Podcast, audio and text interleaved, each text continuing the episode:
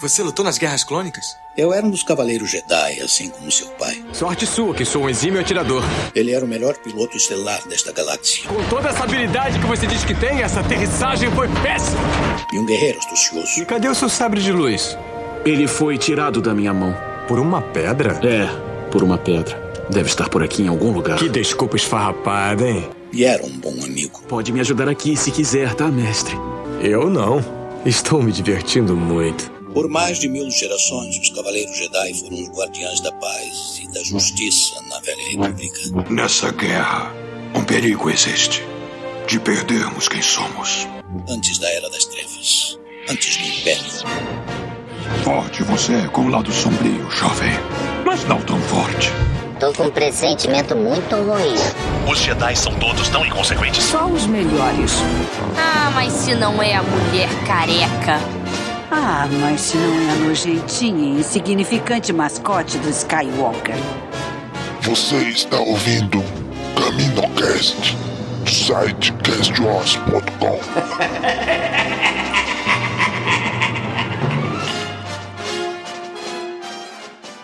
Fala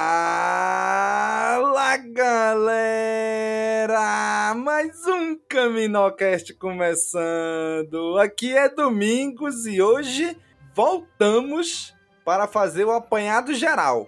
Olhar agora para a série do Obi-Wan como uma obra completa. Agora que temos o quadro pronto, vamos comentar sobre a temporada de Obi-Wan. E para comentar, está aqui com a gente aquela que fez metade da jornada com a gente, né? a Kátia. E aí, Kátia? E aí, Domingos? Mas aí não podia faltar para falar como um todo, né? Já que não estive nos primeiros, agora posso falar deles também, né? ah, eu todo ano facilitando pro meu marido me dar presente de Natal, que esse ano já de novo eu já sei o que que eu quero, né? A Lola sai em dezembro, que vai ser lançada, pronto, já tenho meu presente de Natal escolhido já. Aí tá fácil. Eu vou me abster de fazer uma piadinha com a entrada da Kátia. Ano retrasado eu ganhei o Grogo, aí esse ano eu tenho que ganhar a Lola. A quinta série e o Cebolinha não me deixam, é. me deixam sozinhos, cara. Eu tô me segurando aqui, me mutei pra não falar nada. Porra, bicho. e o pior é que eu ainda falo que meu marido que vai me dar a Lola, né? É isso. Meu marido vai te dar Ai, a Lola. Pior, pior se não fosse ele, né? Se fosse outro. Ai, meu Deus do céu. Jesus, esse povo. A Kátia que é uma Lola de Natal. A, a arte é uma ótima escada pra piada. Tá certo. Ai, meu Deus, por essa eu não esperava. Eu sou tão ingênua com essas coisas. Vocês falando, falando e eu. Qual o problema? Ai, Jesus. E tá aqui com a gente também o nosso malvado favorito, o Daniel. E aí, Daniel? É, o Domingo já deu spoiler que parece que você é o malvado mesmo nesse podcast de hoje, né? Ah, mas aí ah, não, é só um, dia, um podcast qualquer nosso. Normal. não, ó. A Obi-Wan não foi, não é nem de longe a pior coisa da era Disney em Star Wars, e mas tá muito nós. longe de, tá, de ser das melhores. ah, vai. Aí, Daniel, vai tomar no cu. Muito bem. Esse é o Daniel. e pra fechar esse time, o cara que era o nosso malvado favorito, mas agora é o nosso positivo favorito, o Dan. E aí, Dan? Daniel vai tomar no cu. Essa é a minha frase de entrada. É uma coisa que eu já não aguento mais Star Wars é esse negócio de redenção. Até o Dan já se teve redenção.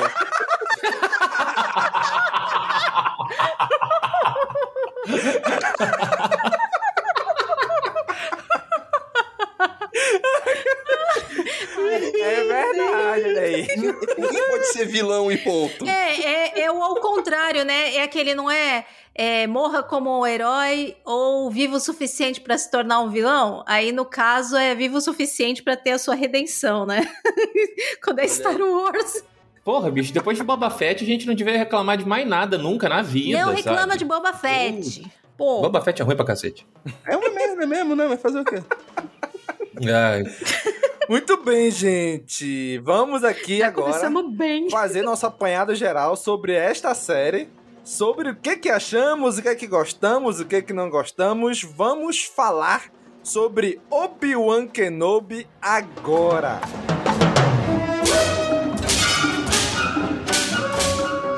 Muito bem, gente. Vimos aí já na abertura que temos muito. Temos alguma, alguns rachas aqui da equipe, né? Temos divisão de opiniões aí. Não esperava menos do Daniel. Só digo isso. Não, mas eu não vou chegar aqui e falar que a série foi uma bosta. Não foi. Foi uma série ok. Tá ali na miúca ali. Literalmente, tá entre o 3 e o 4 ali, né? Bem. É.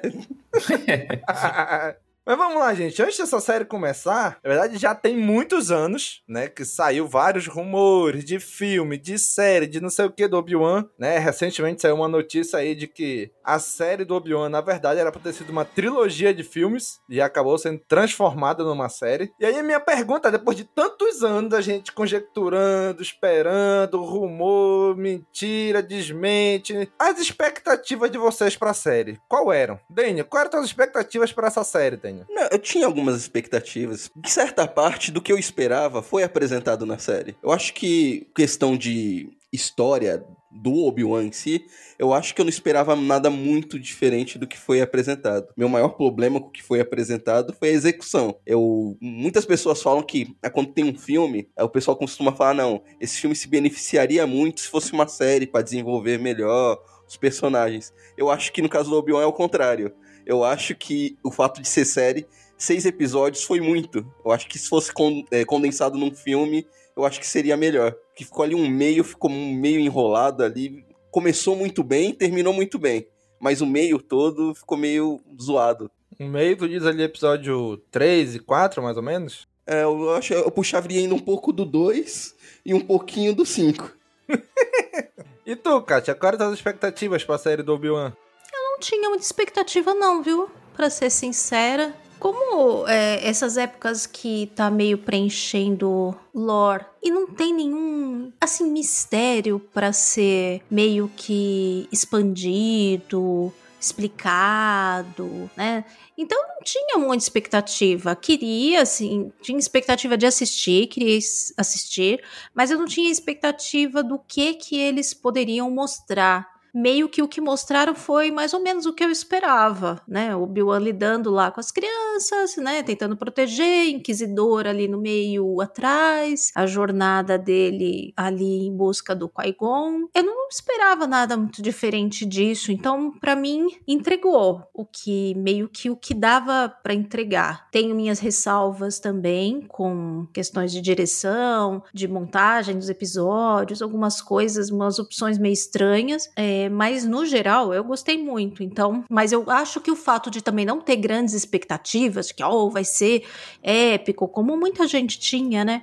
A questão do reencontro, da luta. Acho que o fato de eu não ter expectativas assim nesse aspecto ajudou, ajudou a curtir mais. Uhum. E tu, Dan, quais as expectativas antes da série estrear? Ah, cara, as, ó, vou ser sincero, as minhas expectativas estavam altas, tá? Porque eu, eu imaginava que eles fossem fazer alguma coisa muito, muito grande, assim, pro, pro Obi-Wan, né? Porque ele não é um personagem secundário, ele não é um, sei lá, um Boba Fett da vida. Só que assim, uh, o que, que eu tinha de expectativa? Ver o, o Hayden Christensen voltando de, de como Darth Vader, sabe? Uh, eu não tinha expectativa de ser bom ou ser ruim, eu tinha expectativa de ver, tá? De, dele estar ali. E, e também do retorno do Will McGregor como Obi-Wan, sabe? É, então, a, a questão de bom ou ruim, ela não estava inclusa nas minhas expectativas. Eu queria ver, e eu vi, tá? Eles mostraram. Uh, eu concordo que teve alguns probleminhas, assim, que, que impediram da série ser perfeita, tá? Mas alguns outros detalhes, tipo, ver personagens de Rebels, que eu sou apaixonado em Rebels, vindo em live action, beleza, check, vi. Vi dois atores que eu queriam, que eu queria ver de novo nos seus papéis, voltando à saga, vi. Então, o que eu tava esperando, eles me entregaram. Eu tinha mais ou menos um plot montado para essa série na minha cabeça, assim, que Obi-Wan teria que sair de Tatooine pra, sei lá, proteger algum padawan, alguma coisa assim. E foi mais ou menos esse o plot, entre aspas. Uhum. Uh, ser a Leia foi uma grata surpresa, sabe? Não ter quebrado algumas coisas que eu achei que poderiam quebrar do Kanye também foi uma grata surpresa. Então, assim, as expectativas que eu tinha não eram em relação à qualidade. Então, talvez por isso tenha ido bem, sabe? Tem, para mim, a série tenha ido bastante bem, assim. Teve algumas coisas que não não, não, não apareceram, assim, que eram expectativas minhas. Eu esperava um flashback de Clone Wars, que não veio, mas veio os paliativos, sabe? Veio da Ordem 66, veio do treinamento do, do, do Anakin com o Obi-Wan. Então, assim, tudo que eu queria ver, mesmo que não fosse 100% do jeito que eu queria ver, a série me mostrou. Show de bola. Cara, eu sim, eu também não tinha. Ultimamente eu tô assim, né? Não crio expectativas ao redor da série, das séries, das produções, tipo, ah, eu acho que vai ter isso, eu acho, espero que tenha aqui. Cara, eu simplesmente espero, né? E lógico, tem algum outro ponto que eu acho que poderia ter tido, né? Que eu achava antes, ah, vai ter, ele vai estar em Tatooine, ah, ele não vai sair de Tatooine, sabe? E realmente faz muito sentido ele sair de Tatooine. Uhum. Porque se ocorre tudo em Tatooine, é tudo muito perto do Luke, né? Então faz total sentido ele sair e fez total sentido do porquê que ele saiu, né? Por quem, né? Mas assim, se tem uma coisa que eu vi no fandom que pegou muita gente, foi a frase de que seria o rematch do século. Ah, então então, teve muita gente que já imaginou, ah, vai ter uma luta fenomenal, pirueta e força, sabe, de luz. Cara, em nenhum momento essa foi minha expectativa. Eu queria ver um Obi-Wan como ele estaria, né? Eu não imaginava que ele estaria, tipo, o Luke no início do episódio 8, né? Dos últimos Jedi. E o Obi-Wan tava muito parecido com o Luke. Uhum. Isso me surpreendeu positivamente. Eu gosto. Eu, Sabe, eu gosto de ver essas expectativas quebradas, né? Personagens quebrados que vão se montando, que vão se reinventando, se reerguendo. Eu gosto disso. Então, quando eu vi aquele Obi-Wan, né, a gente até comentei no, na primeira live que a gente fez do episódio 1 e 2, que apareceu a mesma cena três vezes do Obi-Wan cortando a carne do mesmo jeito, só muda a câmera de posição. É para mostrar que, cara, ele tava de um jeito tão lascado ali, né, que era tudo muito repetitivo, a vida dele era só aquilo. Então, eu gostei muito disso, né? Mas assim, quem eu esperava? Ah, podia aparecer Qui-Gon, apareceu. Podia, eu queria ver, não o Darth Vader, o Hayden Christensen do Darth Vader, porque, porra, ele todo de armadura, pode ser qualquer um ali dentro, né? Igual o Pedro Pascal que só grava a voz no, no Mandaloriano, né? Então, tipo, ah, o Hayden Chris tá dentro do Darth Vader, whatever. O, o, o Hayden é uma grela, pô. Vai botar a roupa do Vader no, no, no Hayden Christensen, né? Então eu queria ver o Hayden, né? O Anakin. E eu vi, né? E foi legal. Aquele episódio 5, onde ele aparece, eu achei muito legal, né? achei muito legal aparecendo ali a meia cara dele dentro do capacete, do mesmo jeito que a gente viu em Rebels. Nossa, eu também cara. achei muito legal. Isso foi Nossa, muito e- foda. Muito foda. Nossa, foi muito legal, foi muito legal. Né? Mostrou toda aquela dualidade de mostrar em Rebels um lado, daqui outro lado, e. Cara, foi, foi muito legal. Então, a série, eu não tinha muitas expectativas pra série, né? Do que poderia ver, ser o plot. Eu tinha expectativa de ser uma série boa. E nisso, me, me agradou. Tem uma ou outra coisa que a gente poderia reclamar, até tem. Mas sabe, a série foi aquele sentimento tão bom que teve de assistir que, cara, superou qualquer coisa que possa ter tido de problema, sabe? Eu achei, eu, eu, eu gostei demais da jornada de acompanhar essa série. Apesar de ter sido curta, mas eu gostei demais. E uma coisa que eu não esperava, que aí eu quero perguntar de vocês, é o que, que vocês acharam do plot rodar ao redor da Leia, né? Não é ao redor do Obi-Wan, não é tanto ao redor do Luke, né? É redor da Leia. A Leia que faz tudo movimentar, da série toda acontecer. O que, que vocês acharam disso? Da, da Leia ser, vamos dizer assim, o chamado pra aventura do Obi-Wan foi a Leia. O que, que vocês acharam disso? Cara, como eu disse, eu já tinha montado o plot na minha cabeça. Eu ficava com aquilo, ó, o Obi-Wan vai ter que sair de Tatooine. Eu tinha certeza que ele ia sair de Tatooine, não, não era lógico a série se passar toda lá. E, e eu ficava assim, mas quem será que pode vir? Será que vem Calcast? Será que vem alguém de Rev? Então me passou, tipo, trocentas milhões de pessoas pela cabeça. Só que eu não tinha pensado na lei. Não, nunca. Ela nunca me passou pela cabeça. E me fez tanto sentido quando assisti o primeiro episódio que eu olhei assim e falei, gente, é claro, o Obi-Wan quebrado do jeito que ele tá. Com uma viseira, né? Ele tá, tipo, com aquela viseira de burrinho, assim, olhando só pro Luke, que é a missão dele. Não tinha na galáxia outra pessoa mais importante, entre aspas, tá? Para ser o chamado da aventura do Obi-Wan. Não tinha. Foi uma, uma escolha, assim, excepcional. Pra mim, pelo menos, tá? Eu olhei e falei, puta caralho, olha aí, foda. Eu nunca tinha pensado nisso e eles acertaram a mão né, nesse, nesse início de plotzinho, assim. Eu, eu adorei, sabe? Fora que eu adorei ela, né? A menina é uma gracinha, assim. Ah, Tem gente que é- acha ela ela- chata, ela mas Foi incrível, achei incrível. ela é uma fofa. Eu concordo com o Dan. Nesse início foi perfeito, fui pego de surpresa. É, o- o- os trailers enganou todo mundo, mostrando o look. Eu acho que quem, o fã que fala que não, já se esperava que fosse a Leia, tá mentindo. É. A, a menininha é um achado, eu adorei ela. E olha que pra mim gostar de criança é difícil. É verdade. O Ômega, mand... Ômega mandou um abraço, DN. Mas eu acho que eles pesaram a mão. Eu acho que, tá, foi legal, tudo, no começo, tudo. Eu acho que ali no terceiro episódio já tinham que ter tirado ela de cena. A missão não era devolver ela pro Bale, não precisa ficar arrastando a menina pra cima e pra baixo, colocar ela pra arrumar a nave. Eu acho que exageraram. Eu acho que, pronto, foi lá, sequestrou, foi lá, resgatou ela, pronto, devolveu pro Bale. Continua o plot. Eu acho que seguraram ela demais na série, colocaram ela demais, acabou. Não vou dizer que ela ficou sem função, mas acabou, acho que pesaram a mão na quantidade de Leia na série. Eu acho que devia ter menos. É naquele meio que eu falei que ficou meio inflado, ali no meiuca, que ficou aquela barriga enorme. Pra mim, eu acho que o excesso de Leia entra aí.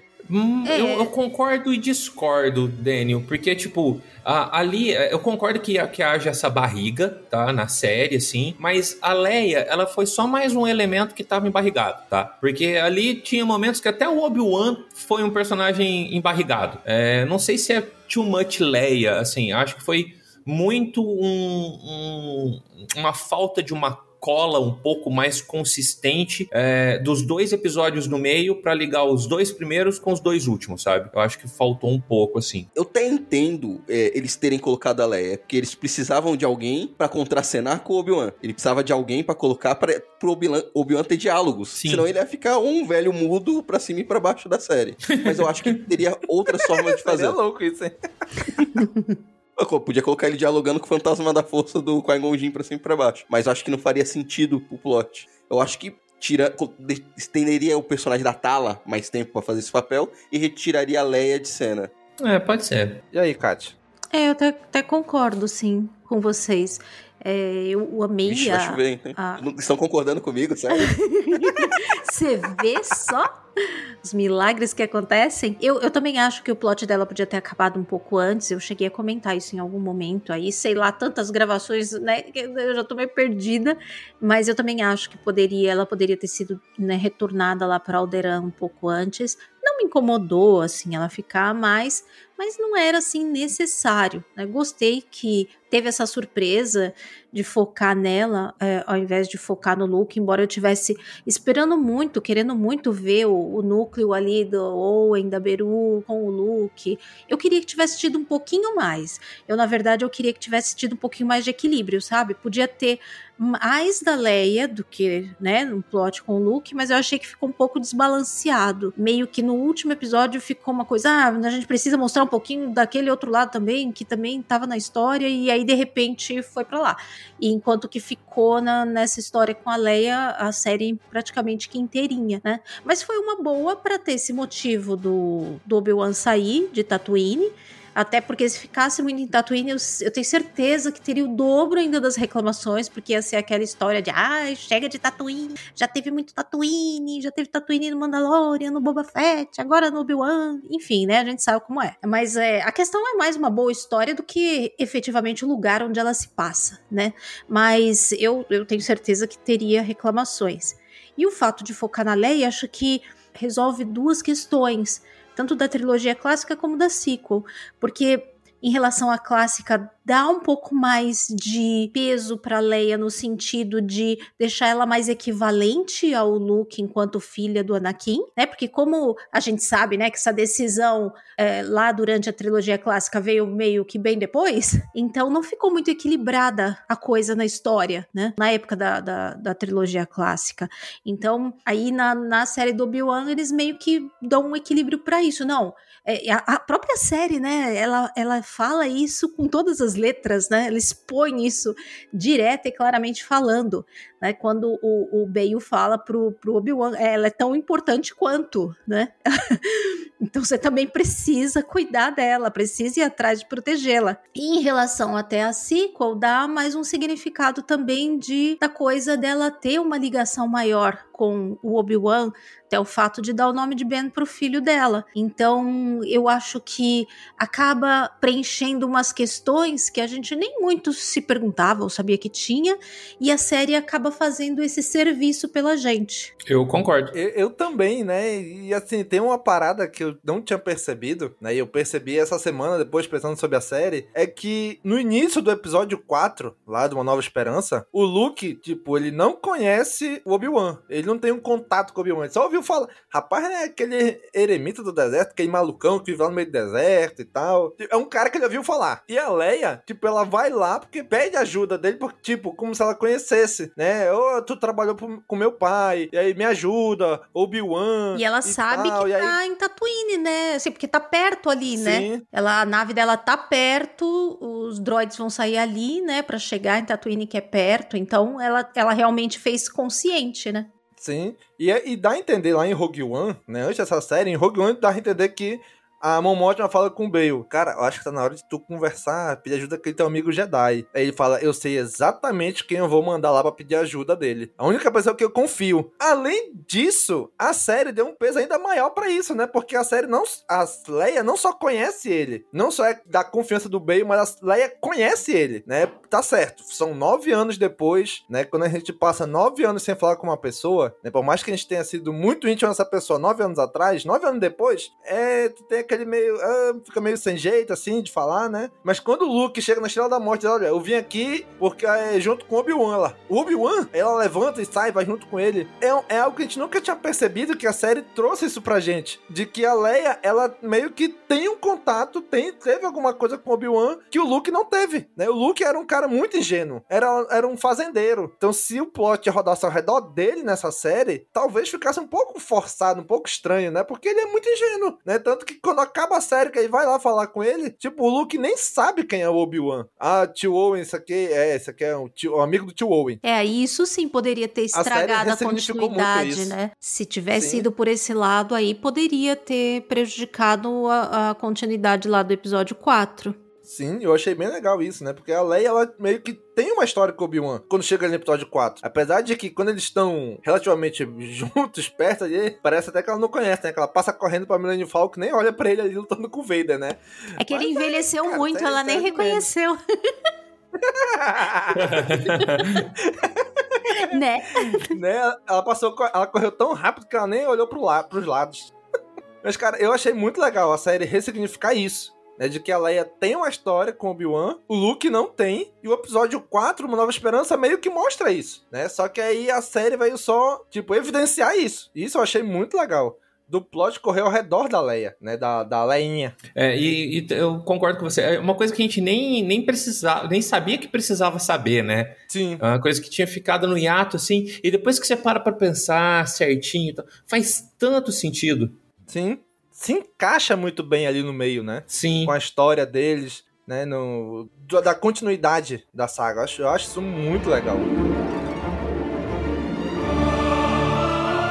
E uma outra surpresa muito boa que, a- que eu tive com a série foi a Riva, a personagem da Riva. Com Porque certeza. A gente olha assim, tem o, o, o chamariz pra série é o Obi-Wan e o Darth Vader. Só que a gente sabe como eles, de onde eles partiram, ali na Vingança dos Sith, e a gente sabe onde eles vão chegar, ali numa Nova Esperança e na trilogia clássica como um todo. Então, tipo, não tem tanta coisa que possa mudar e explorar deles que não vá ferir tanto o que já estava estabelecido. Então, trazer uma outra personagem pra ser a antagonista eu achei muito inteligente da série, né? Essa sim é a que corre, é a que fala, é a que faz as coisas, é a... e ela tem um pouco da personalidade do Vader, né? De ser impulsiva, de ser desobediente. né? Então eu, eu achei muito, eu gostei muito da Riva. E aí eu quero saber de vocês, o que, que vocês acharam da Riva, da terceira irmã? Cara, dela em si, eu gostei pra caralho da personagem. Ela me surpreendeu no que eu achava que sabia que ia acontecer. Porque é o que o Danny falou, a gente tá cheio de, de redenções, né? Eu imaginava que ela ia ser um personagem que ia se redimir e acabar lutando é, junto com o Obi-Wan, assim. Só que não, quando eu vi que ela, ela não tava nem do lado do Obi-Wan e nem do lado do Vader, que, tipo, ela odiava todo mundo incondicionalmente, sabe? Ela era que nem eu era no passado, é meu ódio incondicional, sabe? Eu olhei e falei, tá, beleza, me surpreendeu, sabe? Ela não é uma protagonista, ela não é uma categorizadamente uma antagonista que tá ali só pra, pra ir contra, né? Ela acaba ajudando em certos momentos. Cara, eu, eu gostei demais dessa dualidade dela. E também, junto, voltando lá na, na história da Leia, como a história da Leia, a história da Reva faz sentido. Faz sentido ver aquela Younglingzinha lá durante a Ordem 66, é, ver o que virou de um, de um, de um Youngling daquela época, nos dias que, da onde se passam a série, assim, o que que, Sim, o que, o, o que, que estaria na cabeça, sabe, de uma criança dessa e tal. Cara, excepcional. Coisas que eu não gostei no plot como um todo foram aquela desculpinha de tirar o Grande Inquisitor. Podiam ter dado um jeito diferente no Grande Inquisitor do que, sabe, de Luiz no bucho, depois, hahaha, não morri, sabe? Não é nem minha, minha última forma. É, é. é, é isso, nossa, isso me pesou muito, assim. Mas eu falei, ah, tá bom. Tá, mas eu gostei tanto da Riva que eu relevei muito disso. Uhum. Eu até concordo com o Dan, tudo. Só que o meu problema é aquilo que eu até comentei no começo. Redenção. Pô, gostava a mulher ser ruim só. Ela, quer, ela queria matar os dois lados e podia ter, ter sido até o final. Ou podia, quando o Vader supostamente matou ela, acabava com a, encerrava a personagem aqui, ali. Não precisava ter todo aquele subplot depois dela voltando em Tatooine pra ir lá. Que ficou, ficou meio jogado aquilo. Ela escutou uma conversa meia boca, milagrosamente ela se recuperou e se teletransportou para Tatooine para ir atrás do Luke. automaticamente ela já sabia quem era, na onde era, na onde estava. Para mim, toda aquela parte ali ficou muito forçado e para mim foi desnecessário. Mas eu adorei a personagem. Se vier uma nova série focada nela, eu assistiria, abraçaria tranquilamente. A atriz entregou muito. Ela, como no lado negro da força, gostei pra caralho, a atriz entregou, foi legal. Só aquele arco final dela que para mim foi desnecessário. É, o teleporte foi chato mesmo. Lá vou eu de novo dizer que eu concordo com o Daniel. Ai, meu Deus! É. Meu Deus, o que que tá acontecendo? Vai entrar pra história esse episódio, hein? Não, eu, Mas... eu sei o que que tá acontecendo, Kátia. É, é que assim, uh, o Daniel, é, gente, todos nós estamos focando nos prós e nos contras da série o Daniel dá mais peso pros contras e a gente dá mais peso pros prós. Era exatamente Não quer dizer que, que nenhum deles existem, né? Exato, era o que eu ia dizer. Eu ia dizer, é, a gente concorda porque, apesar de gostar, assim, de ter tido uma experiência boa com a série, a gente consegue ver os problemas. Não é aquela coisa de assim, ah, simplesmente gosto de tudo cegamente e não enxergo as falhas, né? Mas é o que você falou, é a questão de se prender mais nas falhas, se prender mais na parte boa, ou as falhas pesarem mais para você do que a parte boa pesou né? Isso é uma coisa muito interessante, mas, mas enfim, sobre, sobre a Riva, eu, eu, realmente, os meninos disseram tudo aí, a personagem é legal, a atriz é muito boa, eu acho que ela entregou muito bem, tem umas coisas meio galhofeiras, assim, é, um pouco exageradas às vezes, tanto na interpretação dela como nos parkour lá que tem no, no acho que é no segundo episódio, se eu não me engano, um pouquinho exagerado, é, um pouquinho artificial. Eu, posso, eu também achei, um show off ali. Né, um pouquinho artificial, né? Mas tudo bem, é meio que compõe ali o exa... porque a personagem ela é composta de uma maneira exagerada. Né? E aí acho que é uma coisa proposital mesmo. E Uh, ao mesmo tempo que, que, é, que é aquela coisa, é uma coisa exagerada da maldade dela ser muito exagerada, porque ela, no fundo, também está representando ser uma vilãzona, né? Então aí é, isso, é isso. ela tem que exagerar para convencer de que ela é uma vilãzona, né? Então, até por isso uhum. que tudo que ela faz é bem exagerado, que é porque ela tem que Teatral, manter o né? papel. Né? Ela tem que manter o papel dela ali. Eu sou realmente má para não, não ser descoberta, né? Para não ser desmascarada. Uhum. Eu, eu acho o arco dela legal. Eu concordo sobre a questão da redenção. Eu, na verdade, eu preferia que ela tivesse morrido pelas mãos do Vader. Eu não também não curti essa coisa dela é, sair de lá na força do ódio e ir pra Tatooine. Parece que tem.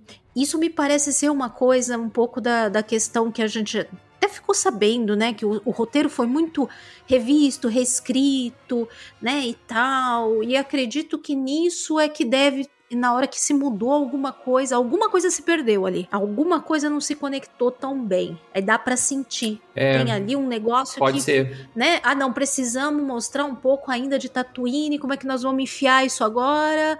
E aí a Riva fez essa, essa conexão de algum elemento de perigo ali pro Luke também em, em Tatooine. Eu não, isso eu realmente não gostei muito. Não sei o que, que vai ser da personagem depois, porque ela meio que fica viva ali, né? Até brinquei esses dias falando que eu acharia legal que ela fosse pro povo de areia. Ela pode ficar lá em Tatooine, É. junto com o povo de areia, né? Virar uma lutadora. Ah, não, chega disso. Não, eu ainda acho que tem mais Darth povo da areia. E no fim das contas a gente pode descobrir que aquela super fodona lutadora lá do povo da areia era a Riva o tempo todo. Tipo, a Ah, não, pelo amor de Deus, Muito tá. Scooby-Doo. Tira a máscara. Era a Riva o tempo todo. Ó, Ah, baixando não, o sem, nível da série sem Boba Fett. taim com, com, sem taim com Boba Fett, por favor. Olha a sorte Mas que assim, vocês ó. têm que não sou eu que tô escrevendo o roteiro. Olha a sorte. Uma, uma coisa que, que eu queria falar disso é que, assim, ah, alguma coisa entre a redenção e ela ser má, alguma coisa nesse trajeto me desagrada, tá? Eu concordo É. com, com o dele na questão do coisinha que não teleporte. casa, né? É, mas assim, a redenção casa.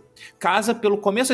Quando eu vi ela no trailer, eu falei, essa menina vai pro. vai voltar pra, a ser boazinha, tá? E eu já tinha isso na cabeça. E a construção dela corrobora bastante com isso. E, e o, o fato de ser o final com um dos dois, tanto faz o Luke ou a Leia, mas ser uma criança ali e ela voltar a ser criança, voltar a ser aquela criança assustada do templo, isso faz sentido. O que não faz sentido foi como eles construíram essa pontezinha, sabe? Entre a, a facada no bucho e ela carregando o, o Luke, sabe? É, Esse meio pedaço não faz sentido. Antes faz e o depois faz. A redenção em si faz bastante sentido. Uhum.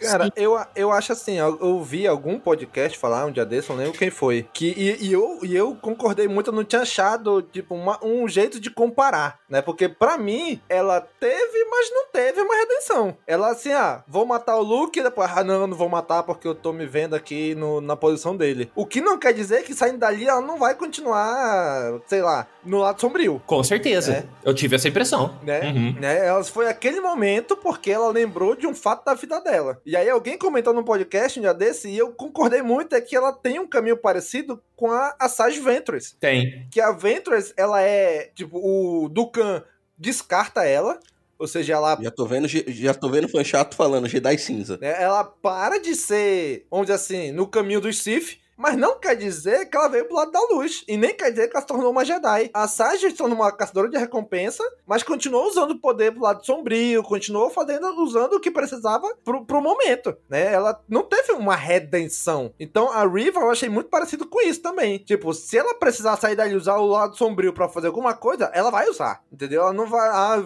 fiquei bonzinha agora. Não, ela não, só não matou o Luke, né? Concordo que se ela tivesse morrido ali no final do quinto episódio, com Vader matando ela, ali o grande Inquisidor aparecendo, falando aquilo pra ela, porra, teria sido show o final dela. Agora, o fato de ela ir pra Tatooine, ah, ela sabe porque na, na gravação o Bale falar, Owen, crianças, Tatooine, é, cuidar. Ou seja, ela pegou só as palavras-chave, né? E, porra, eu sei que eu conheci um Owen em Tatooine, né? Então vou lá. Eu sei mais ou menos onde é, então. Tanto que ela chega lá em Tatooine e pergunta, olha aí, onde é, onde é que fica o Owen? Onde é que é a fazenda do Owen? Né? E ela fica procurando. Tanto que o cara vai dar, dar um toque dele, Owen, tem que saber de uma coisa, tem uma a Inquisidora tá atrás de ti, né? Tanto que ele sai correndo, aí se preparam lá pra ela chegar e tudo, né? Ou seja, a série mostrou ela conhecendo o Owen no início, e ela indo atrás dele depois. Mas assim, pra mim não ficou claro se ela entendeu o porquê que ela tava indo atrás do Luke. Pra mim a série não mostrou que ela sabe que o Luke é filho do Vader. Pra mim a série Ah, não acho que mostrou não. isso.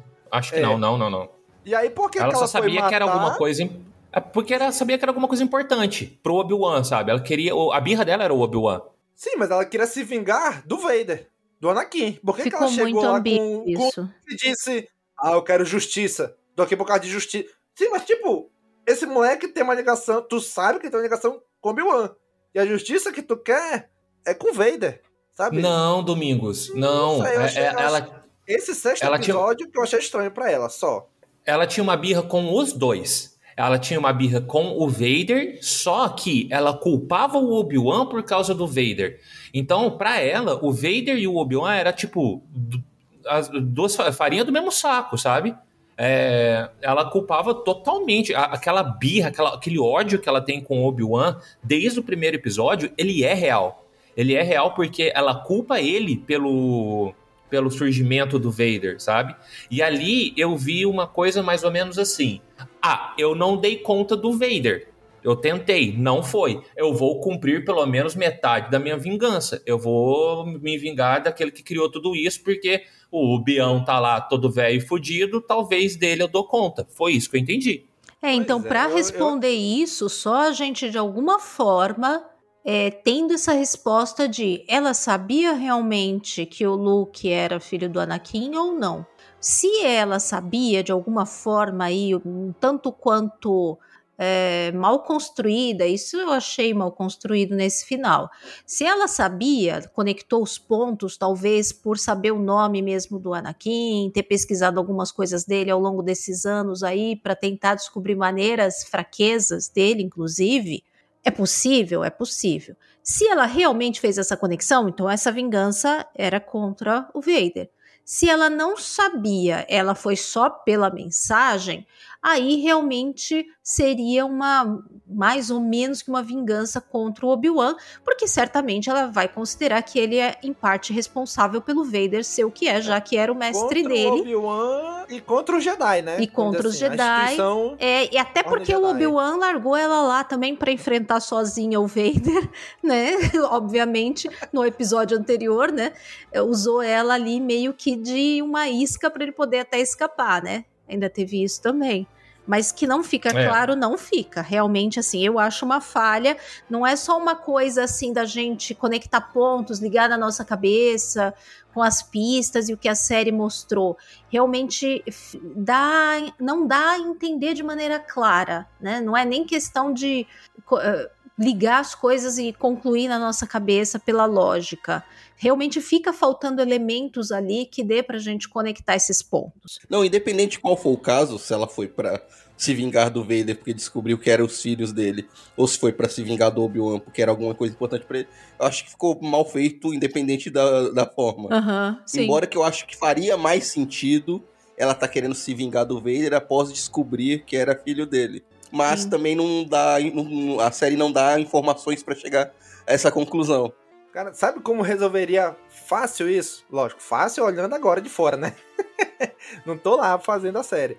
Mas seria fácil naquela hora que ela tá lá, que ela chega em Tatooine ali, procurando o Owen, ela pergunta assim no cara, pai, onde é a fazenda do Owen aí? Que tô doendo aqui, minha barriga que tá furada. Aí passa, sei lá, uma criança dizendo, ah, o Owen, o tio do Skywalker, pronto. E essa frase resolveria tudo. Que ela ia saber que o moleque lá, o sobrenome dele é Skywalker. Então, por é. algum. Teria alguma ligação com Anakin Skywalker, né? Então, mas, mas assim. Cara, me incomodou muito mais uh, Beru e o Owen Guerreirão do que tudo isso. Cara, eu achei sensacional, hein? Ai, não. Eles morreram tão fácil para Stormtroopers que são tão precisos. Mas os Stormtroopers são mais precisos, Daniel. Aí chegou um pelotão lá, cheio de coisa, né? Não foi. Assim, a Riva quase morta, né, quase morrendo ali.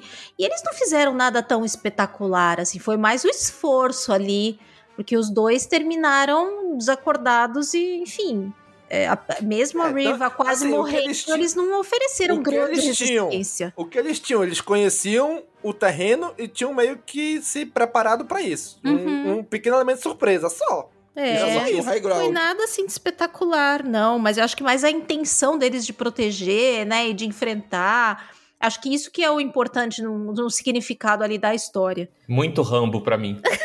Cara, a tia Beru deu um tapa de mão aberta na Riva. Meu irmão, sensacional, bicho, sensacional. Se ela desse um soco, ah, todo mundo dá soco. Quem dá tapa de mão aberta numa inquisidora? Will Smith. Tia Beru. O Smith já deixou claro que tapa é muito mais ofensivo que o soco. Exatamente. Um tapa é muito mais ofensivo, é muito mais humilhante do que um soco no meio da fuça. É um e tapa. aquela ex-imperial traidora lá, que. Como é que ela chama? Esqueci o nome do personagem. A Tala. A, a Tala. A Tala também, ela dá, dá um tapa na, na cara do Stormtrooper. Ela deu um tapa no Stormtrooper. Faltou chamar de palhaço, sabe? Pá, palhaço. Aquela cena, porra, aquela, aquela forçou um pouquinho mais, né? Mas, mas que ela deu um tapa no capacete do Stormtrooper.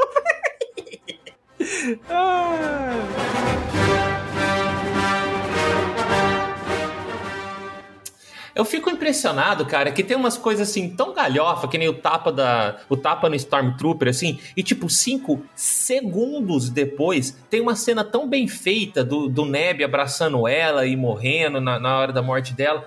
Tipo, sei lá, parece que duas pessoas diferentes dirigiram a cena, sabe? Ah, no mesmo episódio. Tá galhofa, bicho, tá olhando isso Não, aí. mas, não, mas as galhofas na série do Obi-Wan parece que não são propositais. Foram É. colocadas, eh, são, são galhofas não intencionalmente. É.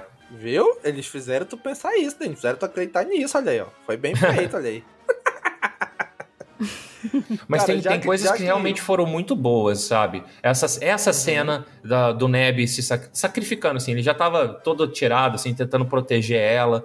A- algumas ce- as cenas que apelaram para o emocional durante essa série, todas, durante todos os episódios. Se era pra ser alguma coisa pra pesar no coração, eles acertaram a mão. Tipo, Sim. o diálogo lá na carriolinha do, do Obi-Wan com, com a Leia foi muito profundo, aquilo me fez chorar demais. É, o, o diálogo do Vader e do Obi-Wan no último episódio, porra, bicho, aquilo foi um soco no meu Porra, estômago, eu chorei Aquela que mudança de voz, criança. Anakin, Vader, Anakin, Vader, Anakin, Vader. Puta merda. Puta merda. Assim, a Concordo em batalha. termos. Ah, por quê? Porque todo. que As, a gente teve duas grandes mortes né, na série que pra mim impactou quase nada. A da Tala um pouco mais. O outro cara lá que morreu, eu nem lembro o nome.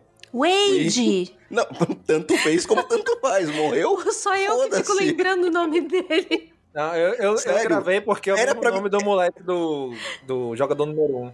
Não, era pra me importar com aquele cara morrendo? Não. Não. Eles falharam. Com a eles erraram- Tala, não. sim. Não. Não, mas Aquilo ali toda a cena que eles só- fizeram depois, cadê ele? Ah, não, ele não sobreviveu. Fizeram toda uma cena emocionante. Foda-se! Aquele Mas cara sim, não importava. Pra ti não era importante. Pros caras, ele, ele era importante pra aqueles caras, porra. Tá, mas a série falhou em mostrar isso pro público. Não, Daniel, Daniel, aquilo não era pra fazer o público se sentir, uh, sentir a perda, sentir o luto.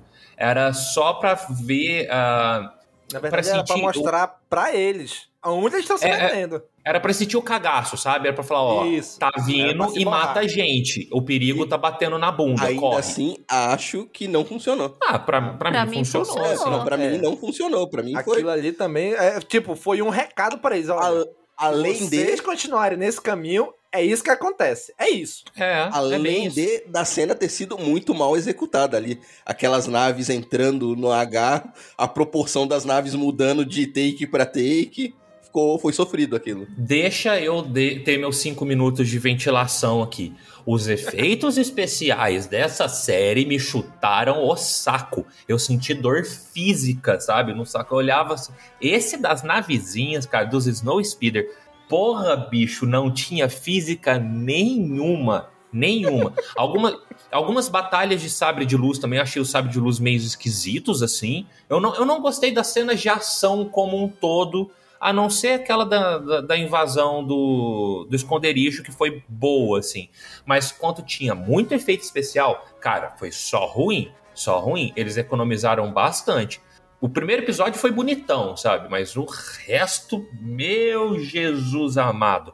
Principalmente as naves. As naves não tinham física nenhuma. Nenhuma, nenhuma, nenhuma. Parecia jogo de Nintendo 64. E outra cena ridícula foi aquela do. Ve- Não, a cena do Vader segurando a nave com a força.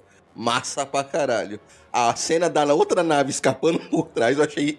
Achei tra- trapalhões aquilo. Ai, eu não achei. É. Eu achei legal. Não me incomodou Não, nada sim. disso, me incomodou. No- na primeira vez que eu vi, eu achei, falei, égua, onde é que tava essa nave? Ela tava camuflada aí? É, mas a que cena eu ela é uma fui- referência aí total à, à nave que o Kylo e a Rey seguram lá no, no episódio 9, né? Sim, sim. É, vai ver que foi isso. Fiz referência a filme merda, por isso que eu não gostei. E aí depois eu fui reassistir a cena, e sim, a, a outra nave tá o tempo todo lá. Tá, eu fiz hora isso que também. O Obi, que, o, que o Vader segura, a outra nave, ele, acho que na hora de renderizar, ficou meio apagadinha no canto. Mas tá lá, né? Ela tá ali meio escondida. Né? O que, que eu entendi? Né? Passando pano. Ah, o Vader tá focado naquela nave, então ele não tá enxergando mais Uhum, nada ao sim. redor. Né? Então por isso que a nave fica meio apagada. Mas ela tá lá o tempo todo. É, Ela eu tá voltei da ver. nave. Eu voltei pra ver, ela tá lá mesmo. Mas não, a- não foi isso que me, que me incomodou, tá? Me incomodou o efeito especial dessa cena. A nave ficou esquisita, ele dilacerando a nave não ficou legal o efeito. E- mas assim, isso me incomodou da segunda vez que eu assisti, quando eu voltei pra ver se a nave tava lá no fundo. Porque a hora que a nave decolou do fundo, eu falei, ah, meu Deus, ó, a mentira, começou a mentirada.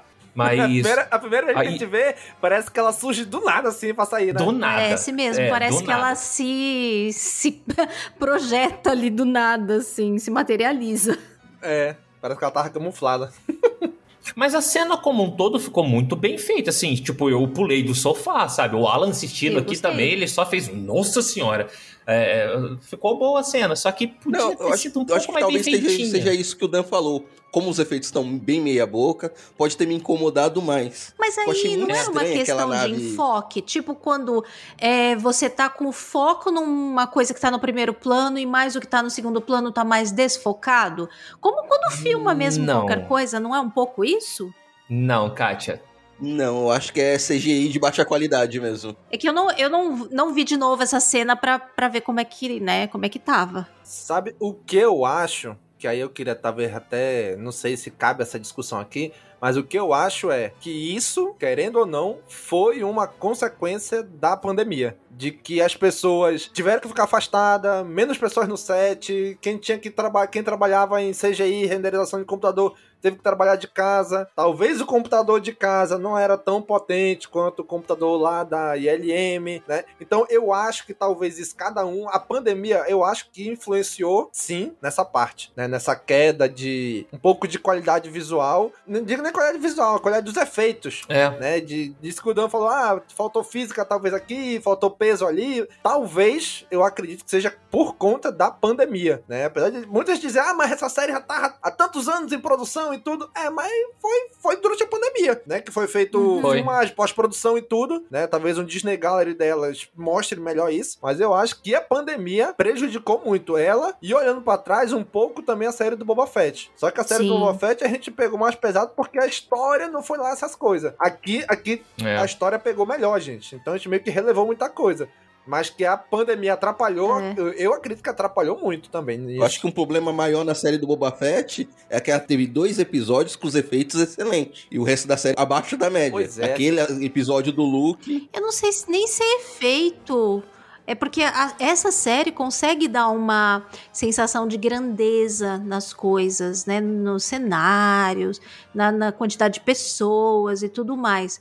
O que a série do Boba Fett em muitos momentos não conseguiu. Nesse ponto eu vejo diferença. Que a série do Boba Fett parecia uma coisa mais B, né? Mais é, É, filme tem B, essa cara mesmo. né? Do que E não foi só Star Wars que, que sofreu É, com isso, né, gente? tá As séries da passando, Marvel né? também, a Sim, gente tá. sim. Nossa, tá difícil, viu? As séries e os filmes da Marvel, né? Sim, até os filmes, até os filmes. Olha a Viúva Negra, gente. De Viúva Negra tem cenas que são horror, horrorosas, assim. Então, Você olha e você fala, meu Jesus amado que eu tô vendo isso. Mas tá, eu não falo tanto disso porque eu sou muito cri-cri com efeito especial, sabe?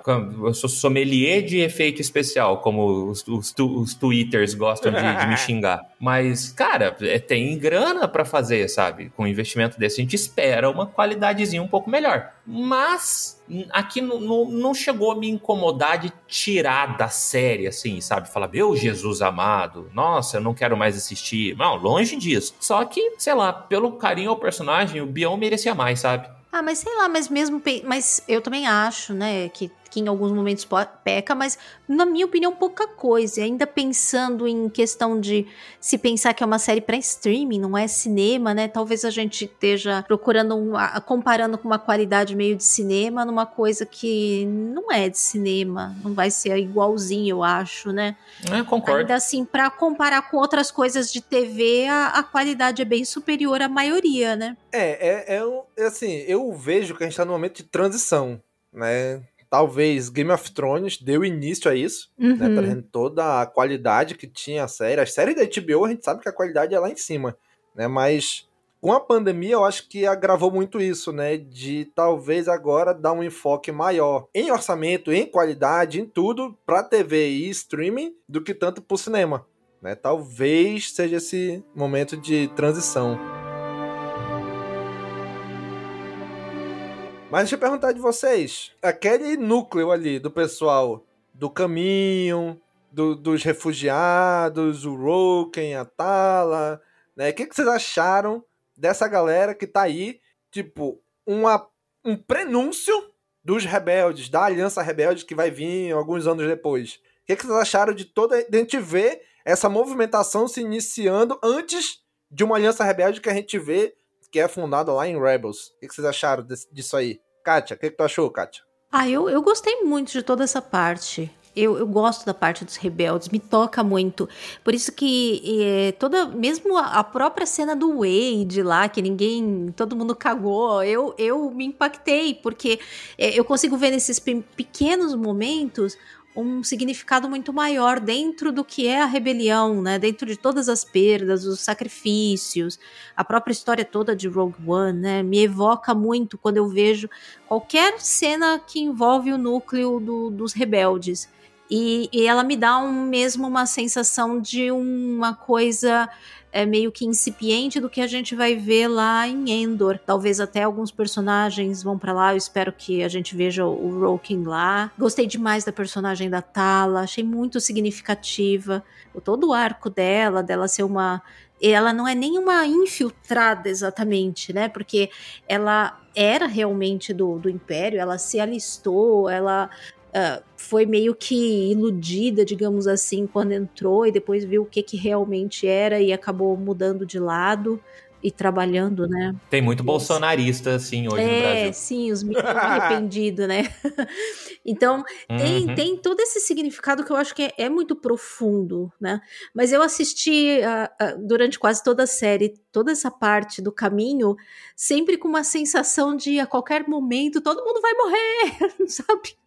E me surpreendeu uhum. chegar no final e meio que eles se darem bem de certa forma. Não sei até quando vai isso, né? Tirando a Tala, que tem né, uma, uma morte bem significativa lá, se sacrificando. Tudo. Eu senti, viu? Eu chorei, só dela. não sei Nossa, dessa cena. Demais, Ela é bem senti. construída, é bem filmada é, tem toda ali um, uma construção com o robô, com a própria Tala, com o Obi-Wan junto ali lutando. Nossa, Neb, cara. Né? Ela, essa cena toda tem uma vibe muito parecida, eu acho, com é, todo aquele trecho no Last Jedi onde eles estão também acuados dentro de uma base, né?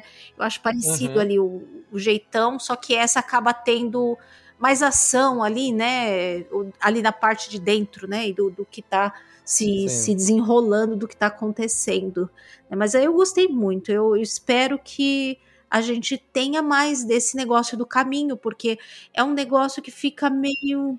que assim, se tinha todo esse esquema e se resgataram tantos sensitivos à força, o que, que acontece com esse povo todo depois, né? Porque na época da trilogia clássica, meio que o próprio Obi-Wan e, e, Yoda meio que falam que não tem mais quase que ninguém, né?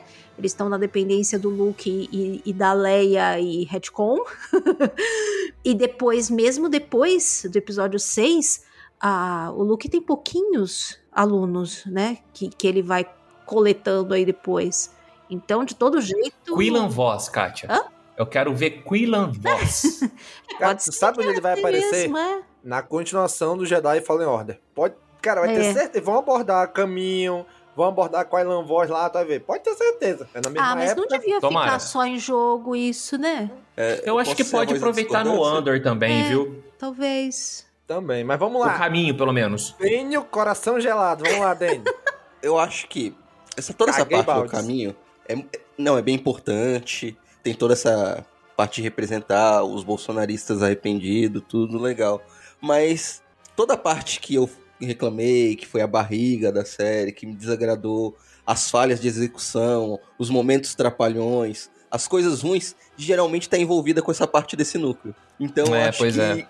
que tirou muito para mim. Eu, eu meio que torci, peguei uma birra de todo esse núcleo do caminho por causa disso. boa parte do que tem de ruim na série tá nesse núcleo. Não por culpa do, do núcleo em si. É que calhou que a execução tá cagada no momento que eles estão juntos. Eles É. estão presentes. Então acabou... Tanto que o momento mais bonito tudo daquilo é o começo, né? Quando ela mostra aquele, aquele painel todo, todo esculpido, assim, com as Sim. assinaturas. Quando tem ali em Aurabesh várias coisas, tipo, tem vários easter eggs, tem uh, For Light and Life, sabe? Que é uma frase da, da, antiga, da, da, da High Republic, assim. Aquela hora do painel é mais bonito. Depois realmente cai na galofa, assim. É, então, então, eu acho que perdeu muito. Eu espero ver essa parte com mais enfoque e importância na série do Endor. Eu Porque também. na série do Obi-Wan, pra mim, passou meio. Eu peguei birra na parte do momento. E quando eu fui reassistir, tipo, ah, não, quero passar logo isso. Que a maior maioria das coisas ruins da série tá com esse, com esse núcleo envolvido. Por isso que estragou minha experiência. Que eu sei a importância. E você acha que a gente vai ver em a Andor? Eu acho que a série do Endor. Não sei se vai ter o, é o caminho específico. Mas toda essa parte envolvendo a resistência, mostrando Ah, a construção, tudo, eu acho que vai, vai ser uma série só focada nisso. Então acho que vai ser bem melhor trabalhada. Pra mim, Endor tá no fio da navalha de ser excelente ou de ser uma bosta por causa de um personagem. O Raja tem que estar em Endor. Ponto, falei. Ah, Apoiado, apoiado, Puta apoiado. que pariu, não. Não, gente.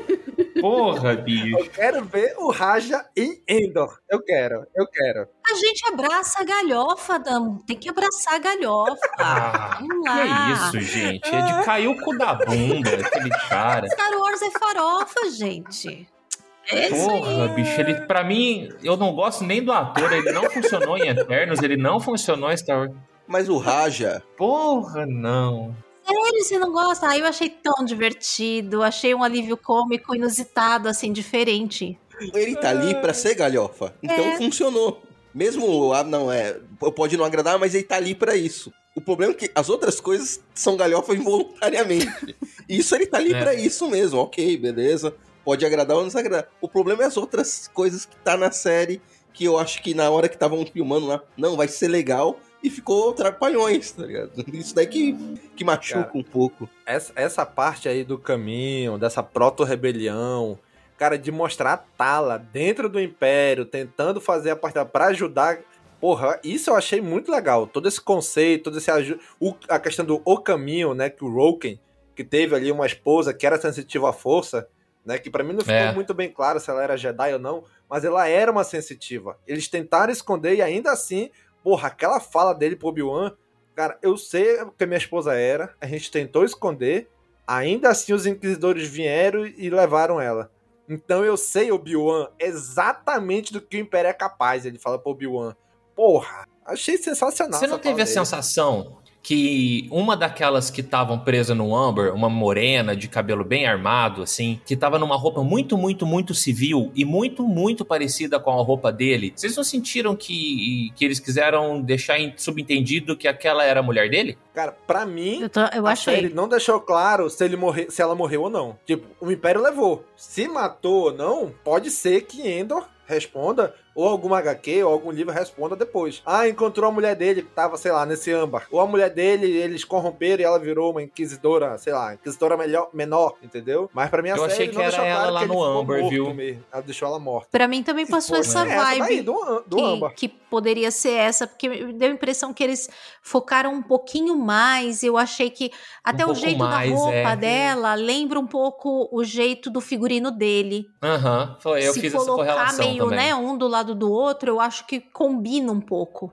É, é. Sim, eu acho muito legal. Então eu gostei muito desse, desse núcleo aí também, né? De. Assim, eu senti um pouco que faltou talvez um pouco mais de peso, por exemplo, no episódio 6, quando tem um Mega Destroyer atrás deles, bombardeando eles, e eles ali dentro da nave. Uh, uh, uh, um tirozinho de nave. Uh, dá, dá um balanço. Sabe, eu, eu senti um, que faltou um pouco mais de urgência pra eles ali dentro. O pessoal tinha que estar mais É, o- apavorado, né?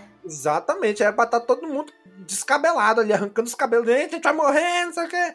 Sabe? Parecia que tava todo mundo. Ah, tô seguindo a gente, mas é isso aí, né? É tranquilo. Sabe? Eu achei. Nossa, eu, Essa parte eu achei que faltou um pouco mais de peso ali. eu tive outra O que que você sensação. sentiu ali, Dan? Eu eu acho que ali não era nem a urgência, Domingos. Ali o pessoal tava entregue já, sabe? Eles estavam, tipo, É, desolados, assim. é, por Deu aquela lado, sensação de quase luto já, sabe? Uhum. Foi o que me é, passou, tava pelo mais menos. nessa vibe mesmo, com certeza. Sim, do tipo, é nosso fim e tem mais Já o foi, né? É.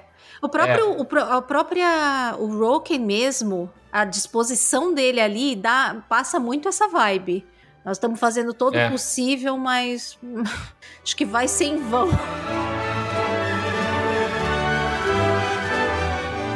Agora, agora, uma pergunta que eu queria ver a opinião de vocês é que se nessa série teve retcon ou alguma inconsistência com o cânone que já estava estabelecido, em algum momento da série teve algum retcon ou inconsistência? Vocês viram algum lugar, alguma coisa assim? Vocês sentiram isso em algum momento? Cara, não, não, e eu fiquei procurando, tá? É, vamos, vamos falar dos, dos dois maiores, assim, sabe? Eu ficava com medo da frase do Obi-Wan, né, e do Vader lá quando eles se reencontram, que o Vader fala, ah, antes eu era só um aprendiz, agora eu sou o mestre e tal. No final das contas, fez total sentido, Sim. porque realmente aquilo foi uma despedida do Anakin, sabe? O Anakin falou com o Obi-Wan aquela hora, falou: não, não, não, te preocupa, você não teve nada a ver com isso. E o, o Vader tomou uma coça do século ali também pra justificar ele se achar um, um aprendiz durante aquela Sim. luta. Então, pra mim, fechou aí, tá? E eu ficava com muito medo de Tatooine, sabe? Não não corrompam Tatooine, sabe? Não queimem Tatooine, porque senão vai ficar difícil acreditar que o Luke viveu por mais, sei lá, 10 anos ali escondidinho. E eles tiraram a ação de Tatooine e depois voltou Salreva e voltou como ficou, sabe? Então, pra mim, os dois grandes prováveis buracos no plot, eles foram tampados e não, não se alterou. O que a gente já falou da Leia encaixa muito bem com tudo, então pra, por mim, tá tranquilo. Eles tentaram até acabar com a piadinha do Obi-Wan mentiroso, né? Quando ele fala, "Ah, o Darth Vader matou o seu pai, o próprio Anakin fala, não, eu matei o Anakin. Sim. É, chorei que nem um retardado nessa cena também. Nessa cena Até foi o linda, Darth, bem filmado. Eles explicam que o. Que eu nunca tinha entendido por que, que o Obi-Wan, lá no episódio, lógico, depois de assistir toda a saga, né, eu achava muito estranho o Obi-Wan chegar e ficar chamando de Dart, Dart, Dart. E Dart, tem o mestre do mal, Dart. Se, porra, tu sabe que Dart, todo Sith é Dart, porra. Porra, e essa série, com uma frase, tipo, fez todo sentido pra mim agora ele chamar ele de Dart lá no episódio 4. Aham. Tipo, ah, tu é só um Sith. Tu não é mais o Anakin, tu não é um Vader, tu não é um indivíduo. Tu é só um Sith, pra mim. É isso. Ah, fechou muito bem. Fechou muito bem pra mim. Eu achei muito legal. Eu, Eu também mim, não eu vi também- nada assim de. Nada, isso. Não, eu, o que eu vi foi eles mais é, reforçando frases e coisas que teve depois, talvez em al- alguma coisinha ressignificando, assim, mas não num sentido de mudar completamente, mas de aprofundar um pouco, né, dar um, dar um sentido às vezes ou um peso maior, mas eu achei que tudo acabou casando direitinho, sim, não, não teve é, a- até a própria questão do, do Qui-Gon, acabou tudo encaixando direitinho. Eu não acho que é, te- teve na- no meio da série, né, todo aquele medo com o lance do grande inquisidor, né?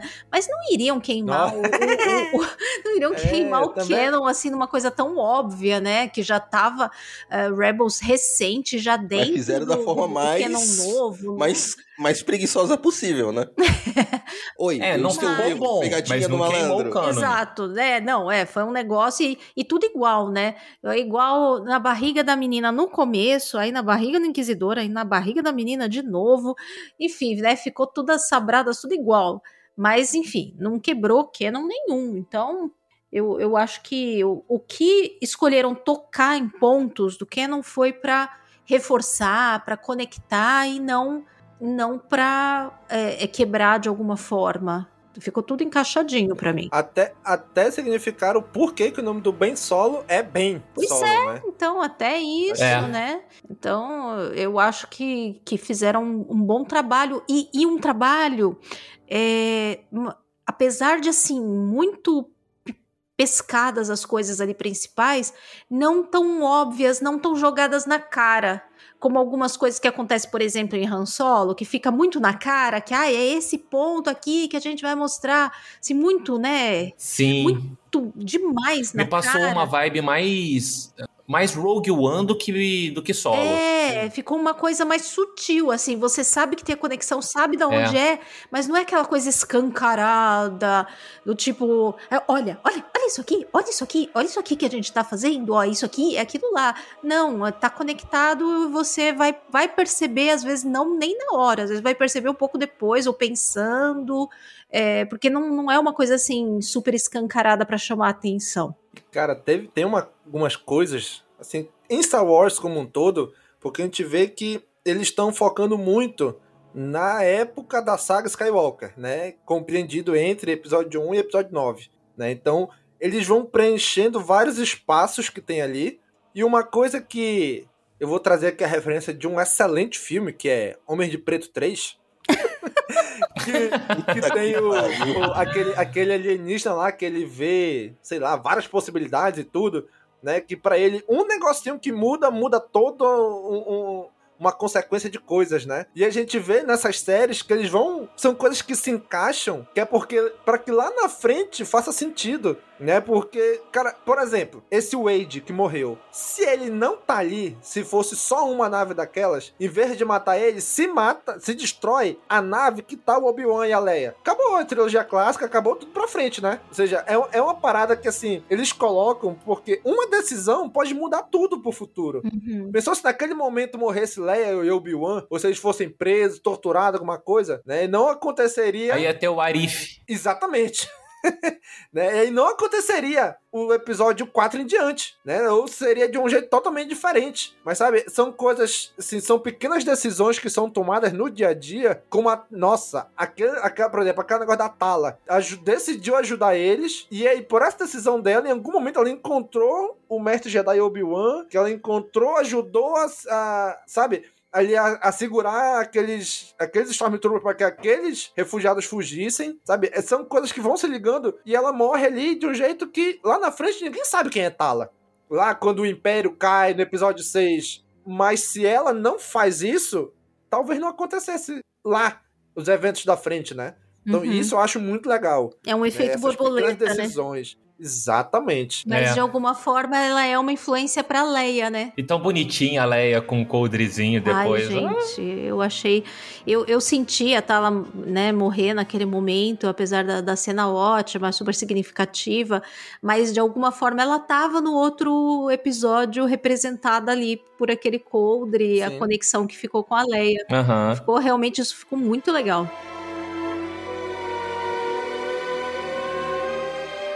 Agora, gente, pra gente finalizar, fechar esse episódio, eu quero perguntar de vocês. O que mais emocionou vocês nessa, nessa série? Vamos começar pelo coração gelado. Daniel, alguma coisa te emocionou, Daniel, nessa série? Emocionar é uma palavra muito forte. Lá vem, cara. Puta mas que a... pariu, Daniel. É o coração gelado mesmo. Não, mas uma, uma cena que eu, porra, cheguei, que eu bati palma, foi a cena final ali, aquele diálogo do Vader com Obi-Wan, ele com a máscara partida, aquele, aquela troca de luz, ele quando é o Anakin, aquela luz azul, e vermelho quando ele tá falando com a voz do Vader, aquela mudança de voz. E é uma cena que sinto muito, eu adoro dublagem e tudo, mas tem que ser visto no áudio original. É. Porque é, dublado não passa a emoção que passa no legendado, aquela modulação de voz, aquela cena foi muito foda. E não ficou tão bem feita na dublagem mesmo, a, a, mixagem ali do efeito. Eu assisti dublado depois, eu achei que deixou muito a desejar em relação ao original. É que é difícil, né? Costuma ficar bom, mas nesse ponto específico aí, realmente precisa ver no original. Não, essa daí não. Além da cena ser muito linda ali, toda aquela fotografia eu achei muito foda. Mudando a, a luz, a, a, a, luta do Anakin com o Vader ali, para mim foi muito foda ali. Acho que é a, é a cena da série. Eu acho que toda a série foi desenvolvida para chegar nessa cena. Eles começaram nessa cena e foram construindo tudo ao redor para chegar nela, né? É. é.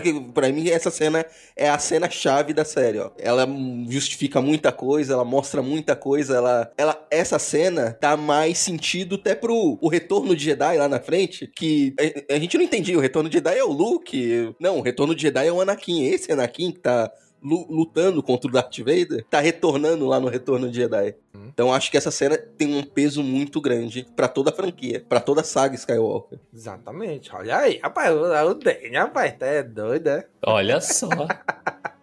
e tu, Dan? Qual cena que mais te emocionou? O que, que, que mais te emocionou nessa série? Cara, porra, é difícil falar, porque ela me emocionou bastante como um todo, sabe? Uhum. É, é, falar dessa última cena do, do Bião e do Vader é, é, meio que bater em cachorro morto, assim. Ela foi feita para te destruir como fã, assim, sabe? Pra deixar você em prantos. Mas teve mais coisas pequenas, assim, alguns detalhes que me pegaram demais, assim. Eu não vou passar pelos detalhes aqui, eu vou falar uma cena em específica que que, que, ela me fez chorar, assim, bastante, sabe? Na frente de todo mundo que a gente tava assistindo com mais gente aqui em casa, que foi a cena do diálogo entre a Leia e o Obi-Wan lá na garupa do carrinho da caminhonetinha, lá no, no segundo episódio. Que eu achei aquele episódio, aquele, aquela, aquele diálogo, sabe? Tão lindo, mas tão lindo. Quando ela pergunta, é, ela toda sensitivinha, assim, né? Uhum. Lendo as verdades e mentiras, é, ela pergunta se se ele é o pai dela, se ela conhece, né, se ele conhece a mãe dela. E, cara, aquilo me vem uma enxurrada de sensações e de lembrança das outras coisas, de Clone Wars, de episódio 2, de episódio 3, de episódio 4, sabe? Eu falei, porra, bicho, ah, por isso que eu falo que eu gostei mais de quando essa série foi pro, pro sentimento e pro coração do que pra adrenalina, tá? Exatamente. Porque ela me tocou muito mais no, no, no sentimentalismo do que no massa velho, de porradas e poderes e, e piruetas e tudo mais. Mas acho que assim, tirando a do Vader, a cena do carrinho foi, foi do caralho. E aí, Kátia, o que tu mais te emocionou na série? Ainda bem que você não tá me perguntando onde eu chorei mais ou que chorei, porque eu chorei tantas vezes em, em, tudo quanto foi episódio, que eu, se eu for fazer uma retrospectiva, é assim, não, não sei nem, não consigo nem contar quantas vezes foram. Porque foram muitos, muitos momentos mesmo. Essa cena que o Dan acabou de, de mencionar foi uma que me emocionou muito também. É, a, a própria, a cena da Tala, para mim é uma das que eu mais chorei pela construção, eu acho que eles conseguiram fazer uma construção ali de ter um, um, um apelo emocional forte, pelo próprio até o Obi-Wan que tá ali na cena também, gritando o nome da Tala, o robô, aí aquilo tudo, assim, me fez chorar muito, muito mesmo. É, a luta em si é aquela coisa. Eu sou uma pessoa que gosta das lutas de Star Wars, mas para mim, o que me pega nas lutas não é a coreografia, não é a pirueta, é o tanto de peso emocional e o que tem jogo na, na luta. As, os pequenos diálogos entre golpes, sabe? Isso para mim é que é o que tem significado. Então, para mim, não me importa se a luta tem muita pirueta ou não, muito. Me importa o que que tá em jogo ela ser bem feita, né? Claro, não, não precisa ser uma coisa tosca, mas é, a maneira como o emocional tá acontecendo ali na luta, para mim é o que pega. E eu acho que nesse ponto essa luta consegue realmente entregar uh, um peso emocional muito grande. Uhum. É, além dela fazer rima com várias outras lutas, é bem montada, faz muita rima com o próprio outro episódio que tem ali, né? É, toda, toda a questão uh, de, do flashback, né, deles lutando juntos, enfim, conecta com muitas coisas.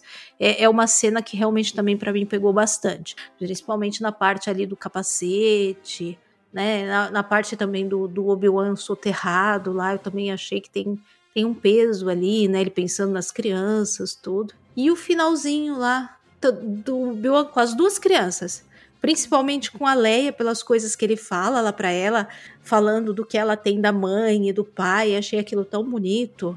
E depois o pequeno gesto dele encontrando com o Luke lá, porque para mim me parece que vai ser meio que uma das únicas vezes que ele vai encontrar com o Luke, porque ele entende conversando com o Owen ali que o mais seguro e o melhor é ele se afastar e o menino crescer como um menino mesmo, assim, sem influências, sem, né, a fala que ele que ele, que ele entrega ali pro Owen, para mim é bem isso, é meio que uma despedida. Aí nesse momento é que o Owen até se sente à vontade de falar, você quer conhecer ele? E vai meio que para mim vai ficar meio que por aquilo. Pelo menos a série dá a entender até aí, né? Então esses para mim foram, foram assim os, os pontos altos. Então deixa eu só fazer um adendo que o tal do Hello There, nos 45 do segundo tempo, também me levou aos prantos, tá bom?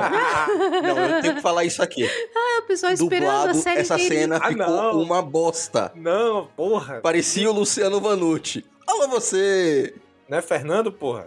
É Fernando Vanucci? Luciano Vanucci? Quem é Luciano Vanucci? Sei nem quem é. Cara, eu amo, Ai, amo, gente. amo dublagem, mas porra. Nossa, alô, Essa você não dá. Ai, tem coisa. Eu não sei como que vocês aguentam filme dublado, gente. Não dá. Ai, Sinceramente, não dá. que É uma fica coisa que. excelente, mas ó, às vezes algumas coisas Não. não, não, não rola. Eu, Eu, não eu sei tô se velho. fizeram Não dá. assim. Se eu, se eu porque- sento pra ver alguma coisa legendada, eu durmo. Eu tenho que ver dublado. Não. gente. Coisa de velho isso. Tô velho. Tô velho. Mas Não, será eu- que foi eu- eu referência a algum dublagem, mas- filme anterior que já tava desse jeito? Eu não me Não lembro. sei. Assim, eu, eu não vi a redublagem quando foi pra, pra streaming, né? Que foi primeiro Netflix, Uhum. eu já no depois dos filmes. Eu não vi essa nova redublagem. Então eu não sei se tá assim lá, né? Mas, porra, ele podia fazer que nem foi na dublagem do episódio 3 pro cinema, que ele falou, olá! Quando ele chega lá é, com, e com cabe, né? o Grievous. Cara, era só esticar o olá. Olá. É que o Hello There, em inglês mesmo, já tá no fandom, já é todo mundo já utiliza ele. Independente de conhe- conhecer o idioma ou não, é uma coisa que já tá dentro do fandom, o Hello There. Sim, sim. Então, eu acho que independente de como fosse feito em- é, na dublagem, a gente ia estranhar. Mas, Ah, mas olá, ficou muito você. esquisito, ficou. Ah, não, acho que estranhar, estranha é traduzindo assim de um jeito esquisito. A labial combina melhor assim, só que fica uma coisa, porque o objetivo da dublagem é justamente a fala ser tão natural que você não perceba que foi dublado, que coloque no nosso contexto, na maneira como a gente fala, para que soe natural. E aí não soou Então, nada eu, natural, eu não consigo né? imaginar nada que soe natural como Hello There. Então, não soa, por isso que teria que ser só um olá mais compridinho mesmo para ficar natural. Devia ser um. E aí? Pô, Qual é? Ele chega aí. E aí, menor? E aí? Agora, cara, falando do que mais me emocionou na série, cara, é, eu, tô, eu tô muito parecido com a Katia. O que pega, não é? Cara, é- assim, com a idade vem trazendo essa mudança de mentalidade que a gente tá tendo, né? Tipo, o que ganha hoje não é mais porrada, o sabre de luz, brigando, tudo coreografado, pirueta pra lá e pra Nós cá. estamos tudo velho Cara, mesmo. Né? O que Muito, pega, cara. cara. o que pega é o emocional, sabe? Então, a, a luta final ali, porra, é chovendo molhada, né? É a carga dramática, a carga emocional daquela luta ali é incrível. Incrível, incrível, incrível, sabe? Até aquela morte do Wade, que é que é, pra gente não tem peso, mas, tipo, mas tem um significado, sabe, profundo pra aquele pessoal, pro futuro da saga, do que vai vir ainda, que a gente sabe o que vai vir. Eles não sabem, né? Mas a gente sabe, sabe? Aquela cena que o Obi-Wan entra lá no porão do, do Fortaleza Inquisitórios lá, que vê um monte de Jedi no âmbar lá do Jurassic Park. Nossa, aquilo também é. Jurassic Park. Não é, não é o âmbar do Jurassic Park lá? É, é. É, então, cara, tem um peso de assim, caraca, olha o que eles fizeram com os Jedi. Viraram troféu, ou, sei lá, viraram experimento só deles, né? Então, mas É. o que mais pegou, né? Além da todas as falas da Leinha com o Obi-Wan e tudo, mas o que mais me pegou, que esse aí eu chorei, foi a morte da Tala. Da Tala e do robô na frente dela. Uhum. Nossa senhora, aquela cena ali, cara, e, e, e para completar, foi quando ela, tudo, porra, ela já vai se sacrificar pra ajudar aquele pessoal e tudo. E no final, ela Obi-Wan ainda me manda um.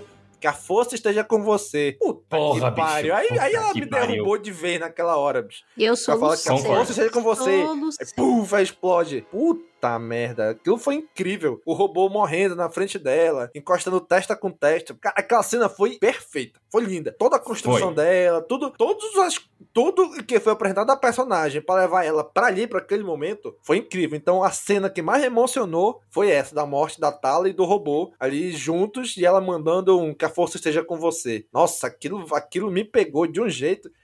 As duas vezes que eu assisti o episódio, chorei nas duas vezes. A primeira eu não vi. A primeira eu falei, meu Deus, não é possível, não é possível, não é possível. E acontece. A segunda, quando já sabe que vai acontecer, porra, eu já comecei a chorar antes. Antes. Porque eu falei, caralho, e agora? E Aham. agora? Puta merda. Nossa, foi. foi Quando a incrível, gente fez a live demais. e fomos comentar isso, eu fiquei com o maior nariz vermelho na hora já, só de Sim, lembrar. eu lembro. E não é uma coisa muito louca como uma personagem que a gente nem conhecia. Nós fomos apresentados a ela na série, mas a construção é tão boa ali que realmente envolve, né? Se pensar nisso, nem pra você mesmo, pra mim também foi meio que um dos pontos altos aí de emoção. É um mérito, né? Eu acho que é um mérito grande da série fazer uma coisa como essa. É, personagem bem construído, né? Cara, foi, foi incrível. Foi incrível esse final dela. Assim, eu já tava vendo ela em Endor, né? Falei, porra, sabe, me levar, elas vão levar ela pra Oh. Endor, ela vai aparecer e tudo, porra. E quando Eu chega também. nesse episódio, eu falei, puta, velho, ela não vai aparecer em Endor, mas a atriz entregou tão bem, tão bem, que eu falei, porra, valeu total a pena assistir essa, essa, essa atriz entregando isso. Mais uma personagem é. feminina incrível pra Star Wars. E é isso, gente. Essa foi a série do Obi-Wan, né? Finalizamos aí, fizemos toda uma jornada de acompanhar semana a semana, fizemos em live, depois lançamos o podcast editado e aqui fazemos esse apanhado geral da série do Obi-Wan. Vamos ver o que vem pela frente. A Kathleen Kennedy manda aí uns baits, né? Dizendo assim: olha, se o pessoal quiser, a gente pode uma segunda temporada, né? Se isso. Gente, não precisa. Pra mim, não precisa. Não cabe, É. cara. É, isso- Aí vai começar a escorregar, provavelmente, se for Não, se acho que meter. cabe, mas de uma esticar. coisa menor. eu ficava com medo de todo momento de assim, putz, vai furar o cânone. Putz, vai ficar inconsistente. Vai ficar. nesse- todo episódio era essa tensão. E não aconteceu. Porra, voltar pra uma segunda temporada. Não, não, de novo essa tensão. Não, dá pra não, fazer não, não, sim, não, tá Domingos. Dá pra pegar uma coisa menor, um- uma coisinha isolada, sem envolver o Império, algum o povo da areia ali em Tatooine mesmo. ótimo. Uma coisa mais isolada, acho que dá pra fazer sim. Ah, se fizessem uma coisa no, Que era o que eu esperava. no estilo. Não, dá- não precisa fazer nada muito épico. É. Eu achei que essa, até essa temporada foi mais épico do que eu esperava. Uhum. Não precisava É, de isso- nada isso, tão isso grandioso. é verdade. Eu queria, eu queria uma temporada, uma série intimista, que a gente entrasse na cabeça do Obi-Wan, né? E eu, eu recebi isso, mas eu ainda achei que ainda teve muita epicidade. Eu queria- essa palavra. Eu esperava mais da série o, o que teve no primeiro episódio, que foi aquilo bem intimista, mostrando o Obi-Wan, do que aquilo que foi mostrado no último episódio. Aham. Embora eu tenha gostado dos dois. Mas eu esperava mais do primeiro. E eu acho que numa segunda temporada dá pra fazer uma coisa focada mais nisso. Mostrando o Obi-Wan com o Qui-Gon O povo da areia que ficou faltando. Dá, dá pra ser feito e dá pra ser bem feito. E tentar tirar o gosto um pouco amargo que ficou dessa série. Embora tenha ficado o saldo, pra mim foi positivo. Ela teve muitos erros, muitas falhas. E as críticas que ela veio recebendo foram merecidas. Eles podiam fazer uma coisa meio divertidinha, até assim, do tipo, sabe, uma coisa assim? É, várias situações perigosas e confusões que o Luke se mete e o Obi-Wan acaba sempre tirando ele, mas de uma forma que ele nunca perceba. Que ele nunca se dê conta de que ele foi salvo, sabe?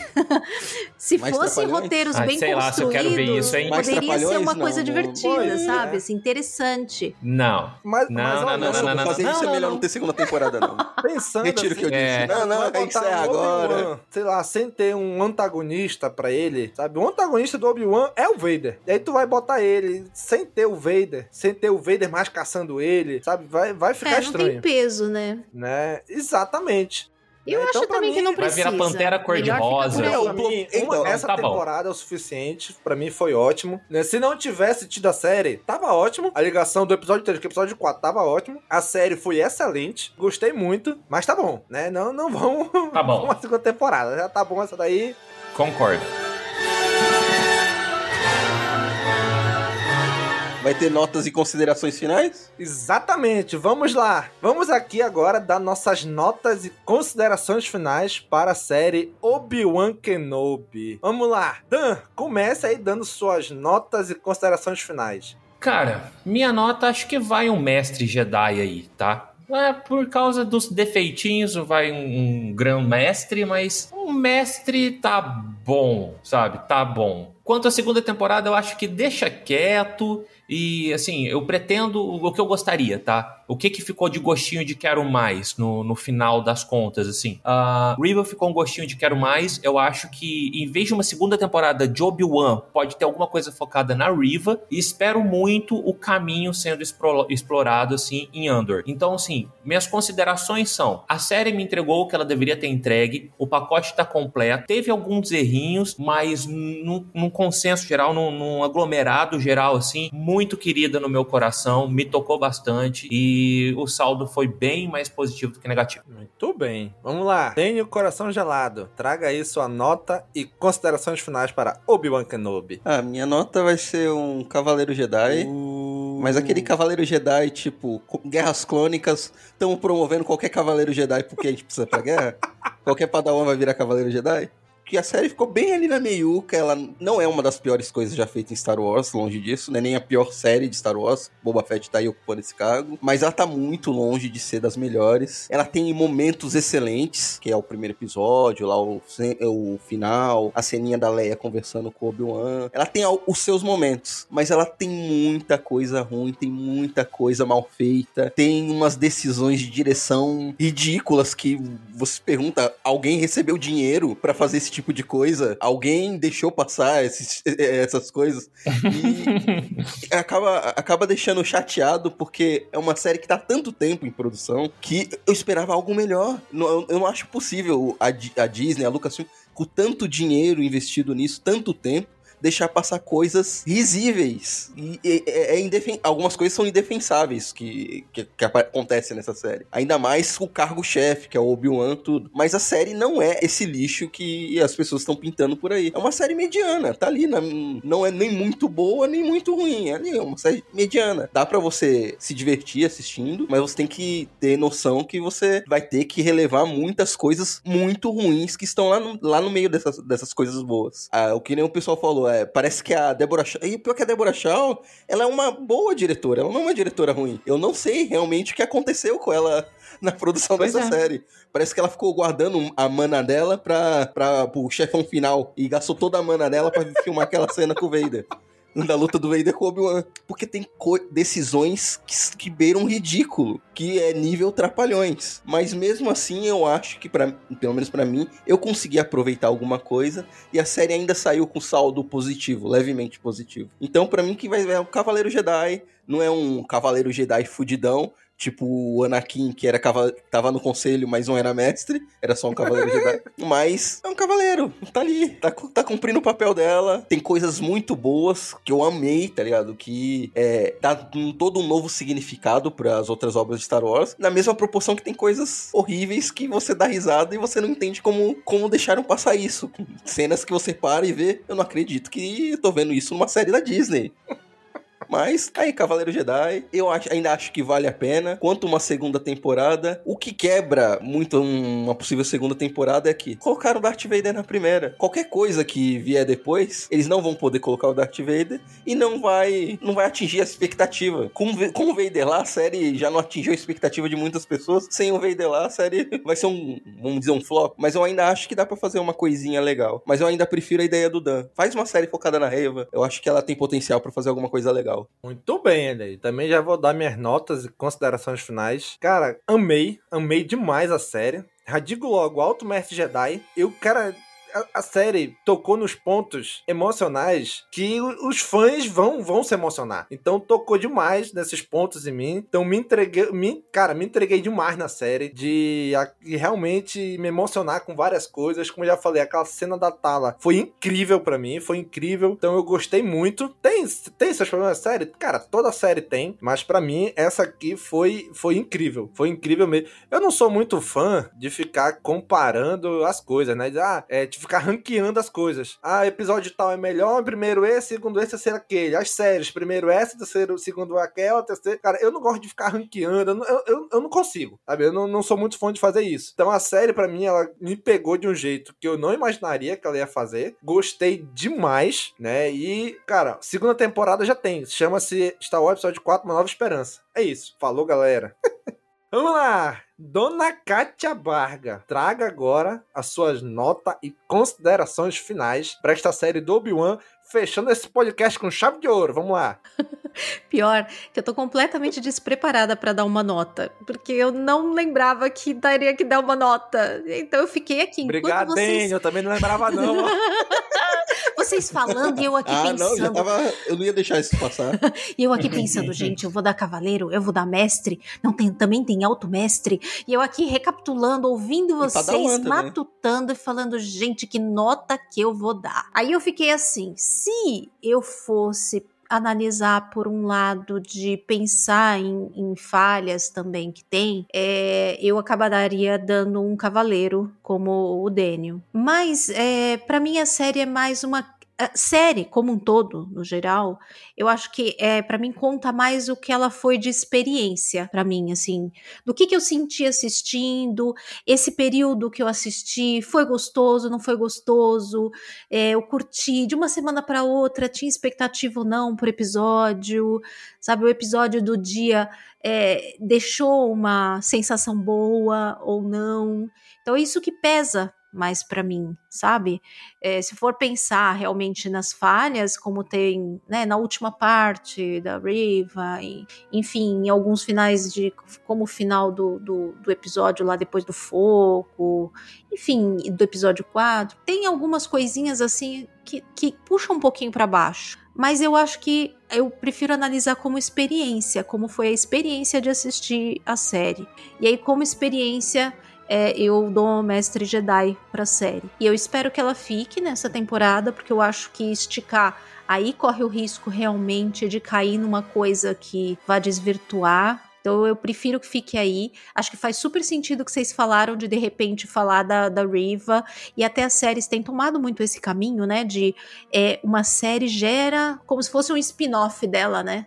E, e vai por um outro caminho Sim. com o personagem que apareceu na série, e aí esse personagem ganha uma história própria, uma, uma série própria, uma ramificação da história para um outro lado. Né? Aí isso eu acho que faz realmente bastante sentido. Mas a, a experiência da série como um todo, para mim, foi muito positiva. Então eu dou pra, pra série Mestre Jedi. Eu queria só fazer um adendo aqui da, da significância dessa série, que quando eu tava no segundo episódio, me apareceu um, uma oportunidade de, de, comprar um apartamento. E quando eu assisti o segundo episódio, eu, passou pela minha cabeça aquela sensação assim, de porra, eu tô começando essa série aqui, sabe, numa, numa etapa velha da minha vida, e vou terminar ela num, de uma forma completamente diferente, assim. E, e a madrugada que saiu o último episódio é, foi de um dia para o outro, onde instalou a internet aqui em casa, no, no novo apartamento.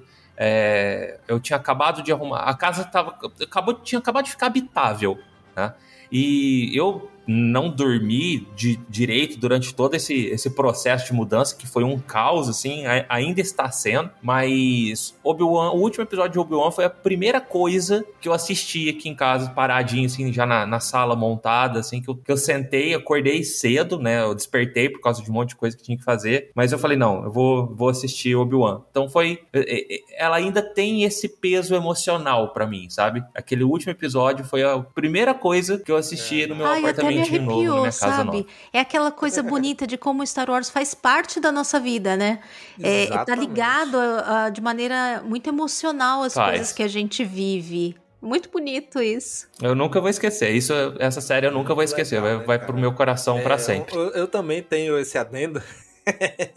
é que toda essa fase de Star Wars no Disney Plus, tipo, eu, eu tenho um companheiro que me acompanha nessa jornada. Todo episódio que sai, se é série animada, se é live action, se é Vision, que saiu tudo numa vez só, que é o meu filho mais velho, né? Que, cara, todo episódio ele tá lá comigo. Pai, hoje saiu Obi-Wan, né? Na época de Bad Batch, pai, hoje sai Bad Batch, né? Pai, hoje sai Boba Fett, né? Tipo, sabe? E, e, é muito legal ter, fazer essa jornada junto com ele, né? Então talvez seja também por isso que tá diminuindo, né? Minha, minha régua de critério, né? Porque eu, eu sempre fui assim, mas agora tô muito mais. Eu avalio as coisas com com o coração, não com o racional. Né? Até porque eu não sou crítico de cinema, não tenho formação de, de audiovisual, nada disso. Então eu avalio com o coração, né? E tá sendo muito legal acompanhar isso com ele, né? Com o meu maior. E o pequeno, como tem dois anos ainda, ainda não acompanha, né? Mas espero que mais lá pra frente ele acompanhe a gente também nisso daí. Ai, domingo se falou, é... então eu tenho que falar também.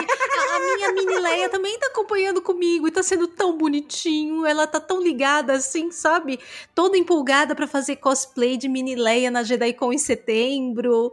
E tá sendo muito legal. Já até depois da série do Obi-Wan, a gente assistiu o episódio 4, 5 juntas, sabe? Agora vamos assistir o 6 aí no, em algum dos próximos dias. Então eu também tô dividindo isso com a minha mais nova, que ela tem um jeitinho muito de mini Leia, sabe? E, uhum. e foi muito legal também. Aí eu assisti a legendado, depois assisti a dublado com ela. Teve uns que ela assistiu legendado mesmo comigo, que ela consegue ler bem, ela lê rápido, é, mesmo sendo pequena. Então, essa experiência que você tem com seu menino, eu também tenho com a minha menina. E a série foi muito significativa para ela, né? Porque ela conseguiu, Sim, conseguiu se identificar imagino. muito ali com aquela mini Leia, sabe? com a Leinha. Então teve ainda esse significado especial para mim. Você você falando, eu falei quase todo o episódio eu falei sobre isso da minha menina e sei lá porque nesse eu não tinha falado, mas não podia deixar passar, né?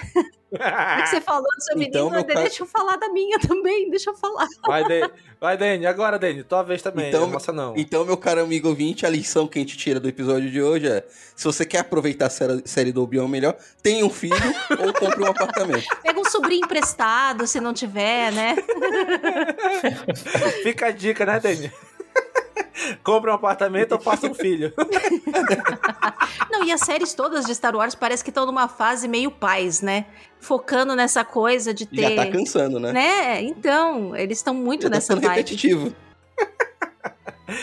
Então, gente, se você curte o nosso trabalho, considere se tornar um apoiador. É só acessar apoia.se barra castwars e a partir de um real você já está podendo nos ajudar a continuar no ar. E já sabe, né? Curte, comenta, compartilha, divulga nas redes sociais. Um abraço e até a próxima. Falou, pessoal! Falou! Tchau, tchau! Esse podcast faz parte da Cast Wars Podcast Network.